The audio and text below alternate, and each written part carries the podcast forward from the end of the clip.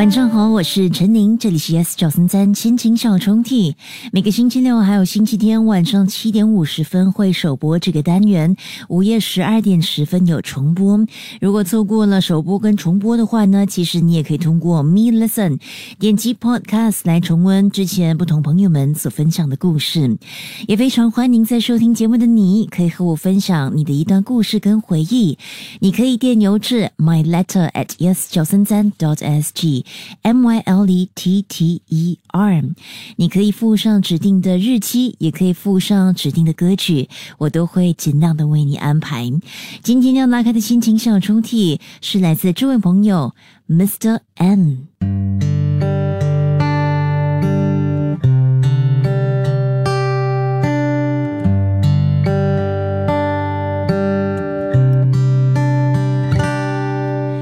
认识我的人都知道。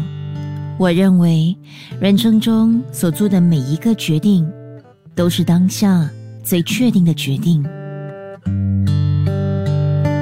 所以，没有所谓的后悔，也没有所谓的遗憾。或许，此时此刻的你，往回看的时候，难免会质疑自己的决定，但你不能否认那一刻的你。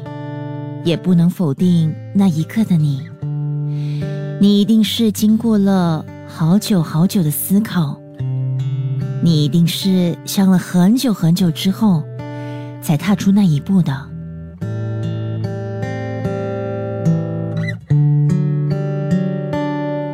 这是我一直以来有的想法，可是我错了，错在我以为。放开手，让你走，你会走得更快乐、更自由。我知道我的缺点总是约束着你，但你啊，却一直纵容着我。你曾经笑着说：“爱我就必须接受我的一切。”所以，你竟然从来没有要我改变。你竟然。完完全全接受这样的我。然而，时间久了，骄傲的人也会感到惭愧的。于是我求你离开，因为你真的不值得拥有这样的爱。